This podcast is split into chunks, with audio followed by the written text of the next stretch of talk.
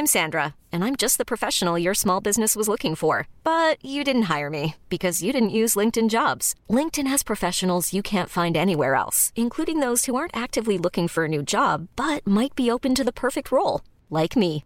In a given month, over 70% of LinkedIn users don't visit other leading job sites. So if you're not looking on LinkedIn, you'll miss out on great candidates like Sandra. Start hiring professionals like a professional. Post your free job on linkedin.com/achieve today. When you're ready to pop the question, the last thing you want to do is second guess the ring. At Bluenile.com, you can design a one-of-a-kind ring with the ease and convenience of shopping online. Choose your diamond and setting. When you find the one, you'll get it delivered right to your door. Go to Bluenile.com and use promo code LISTEN to get $50 off your purchase of $500 or more. That's code LISTEN at Bluenile.com for $50 off your purchase. Bluenile.com code LISTEN.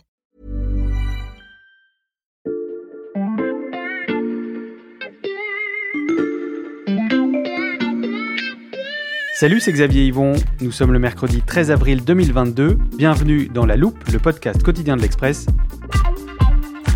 Allez, venez, on va écouter l'info de plus près. Cette semaine, dans La Loupe, vous l'avez compris, on casse un peu nos codes pour vous aider à prendre de la hauteur sur l'élection présidentielle. Et aujourd'hui, j'ai fait appel à Anne-Rose Enchère, directrice déléguée de la rédaction. Alors les lecteurs de l'Express la connaissent bien. À travers ses éditos, elle s'applique à retrouver le sens des mots dans notre société. Salut Anne. Bonjour Xavier. Alors ensemble, on va ausculter un mot qu'on a beaucoup entendu pendant cette campagne électorale et qui va nous aider à comprendre le vote des Français. Le populisme, c'est une menace pour la démocratie. Est-ce que nos politiques sont tous devenus populistes? Nous sommes des vrais populistes. Les populistes Populiste, populisme. Populisme, on va commencer par la définition littérale. J'ai apporté un dictionnaire, le petit Robert en l'occurrence. Alors je cherche P. Populisme, non masculin, entre parenthèses souvent péjoratif, discours politique s'adressant aux classes populaires, fondé sur la critique du système et de ses représentants. Oui, c'est vrai, ça existe encore, c'est Mhm. une réalité, mais en fait, dans la conversation publique et politique, c'est devenu un mot complètement fourre-tout. Euh, c'est très imprécis et en même temps, c'est insultant Mhm. et ça fait quand même beaucoup pour, euh, pour un seul mot. Oui, alors si on reprend tes critiques dans l'ordre, pourquoi tu dis qu'il est imprécis? Ah bah parce que vous avez de tout. Populisme, c'est euh, bah, d'abord le vote des extrêmes, mais c'est j'ai entendu parler de populisme sanitaire, j'ai entendu parler de populisme géopolitique. Vous pouvez parler de populisme pour des options, on va dire souverainistes, euh, la volonté de remettre des frontières, euh, de je dirais douanières. Euh, on a entendu parler de populisme pour le Brexit. En fait, populisme, c'est quelque chose généralement qui sert à regrouper tout ce qui déplaît euh, en majorité, on va dire, à l'élite. Mhm. Et donc, il y a une espèce de réflexe un peu paresseux, à mon avis, de, de paresse de savoir et d'aller regarder plus près, euh, de mettre tout ça euh, sous un terme qui est quand même franchement pas agréable et qui, en plus, a le hum, défaut pour moi, en tant qu'insulte, d'avoir ra- la racine peuple dedans. Mhm. Donc, quand vous prenez un mot pour disqualifier tous les diagnostics qui vous déplaisent avec le mot peuple dedans, vous êtes quand même un petit peu dans une espèce de syndrome de la tourette géant euh, envers les classes populaires. et, et toi, comment tu expliques le dévoiement de ce terme? Bah, je pense que le- la recomposition du paysage politique euh, fait qu'on l'emploie de plus en plus souvent. Si on s'arrête deux secondes, euh, depuis 2017, il y a eu un chambardement total qui est en train de continuer. On est passé euh, d'une opposition classique, euh, gauche, droite, qui ne satisfaisait plus les Français, hein, donc ils l'ont envoyé balader, euh, pour quelque chose dont on s'aperçoit en fait euh, que ça se reconstitue autour d'un candidat, euh, en l'occurrence président de la République, du centre extrêmement large, hein, et que autour de lui, il y a un vide. Hmm. Et après, on arrive sur des candidats plus radicaux, plus aux, aux extrêmes.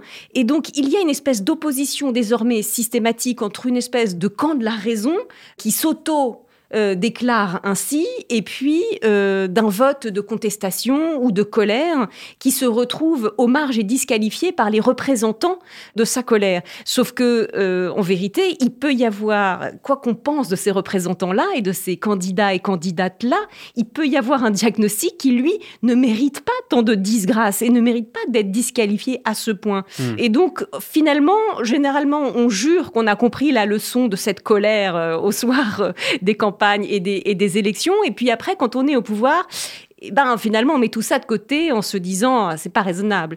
Et en plus, en se rassurant avec cette idée que cette colère est en partie injustifiée et qu'en fait, c'est une phrase qu'on entend souvent, euh, la France est un paradis peuplé de gens qui y croient être en enfer, euh, c'est-à-dire qu'en fait, ils se croient malheureux, ils se croient pas si bien lotis, mais, mais, mais ils se trompent sur le diagnostic Hmm. de leur propre vie, quoi.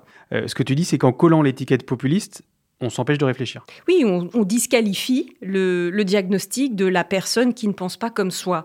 Et je ne dis pas qu'il faudrait euh, considérer euh, tout ce que cet électorat pense comme parole d'évangile, comme si tout d'un coup il y avait un bon sens populaire, une common decency euh, qui serait magnifique face à la corruption des élites ou à leur égoïsme. Je n'y crois pas du tout. Mais je pense qu'en revanche, c'est dans la mission, notamment des élites, de faire cet effort de représenter les intérêts des autres, puisque quelque part, elles doivent justifier euh, leur privilège d'influence, leur privilège euh, euh, d'avoir voix au chapitre et souvent de pouvoir influencer le cours des choses euh, par le souci de l'autre et la prise en compte de l'intérêt des autres. Et c'est quelque chose, j'essaye de le raconter dans mon livre, qui m'a beaucoup taraudé, moi, en tant que journaliste.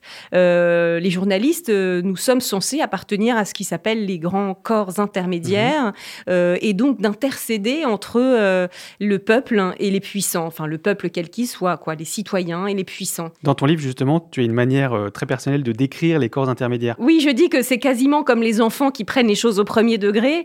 Je m'imaginais les, des, des corps comme ça qui font pont de leur chair et de leurs os pour euh, constituer l'espèce d'architecture intime des sociétés. Bon, on sait Un, que un les pont entre les peuples et les pouvoirs. oui, entre les peuples au sens large hein, et les pouvoirs et les élites, que, comme les syndicats d'ailleurs euh, avaient cette fonction également, comme les magistrats dans un, au- et- également. Et ces, ces ponts-là de la société qui font que, que tout fonctionne euh, nécessitent de ne pas être euh, d'un côté, parce que sinon on est des ponts-levis. et en fait, on, on augmente les fractures de la société. Donc, je- encore une fois, je pense que le- l'emploi du terme systématiquement, l'emploi du terme populiste est une rupture de contrat pour un journaliste. Hmm. À ce propos, quand on préparait l'épisode, tu me disais qu'il y avait un très bon exemple récent, c'était la polémique sur les cabinets de conseil. Il s'appelle McKinsey, Capgemini ou PricewaterhouseCoopers. Les cabinets de conseil, ces firmes souvent peu connues du grand public, n'ont jamais eu autant d'influence au plus haut de l'État, au point de peser sur les décisions politiques. C'est ce que dénonce aujourd'hui une commission d'enquête du Sénat.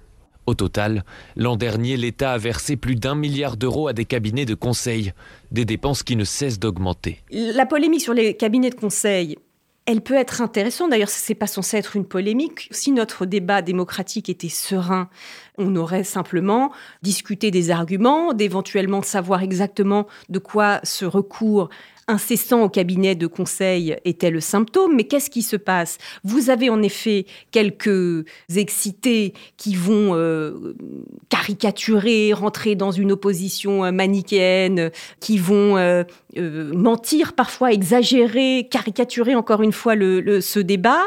Et en face, plutôt que de débattre avec sérénité, le- le- les radicalisés du camp du bien ou de la raison, comme je les appelle, se servent de ces excités-là pour dire, vous voyez, l'ensemble de cette polémique est totalement populiste. Et donc, à la fin, vous êtes complètement confisqué, alors que c'est quand même un débat qu'on pourrait normalement avoir de façon sereine dans une démocratie apaisée. Et ça n'est pas l'état de notre démocratie actuellement.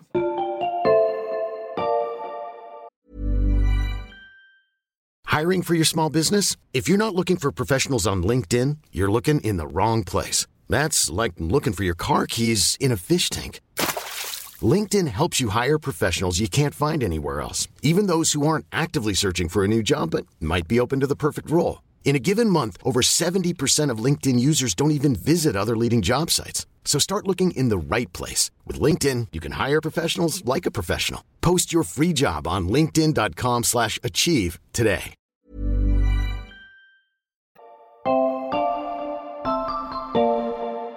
Maintenant qu'on a posé le constat, On peut faire quoi, Anne? Est-ce qu'on bannit les termes populiste et populisme du débat public?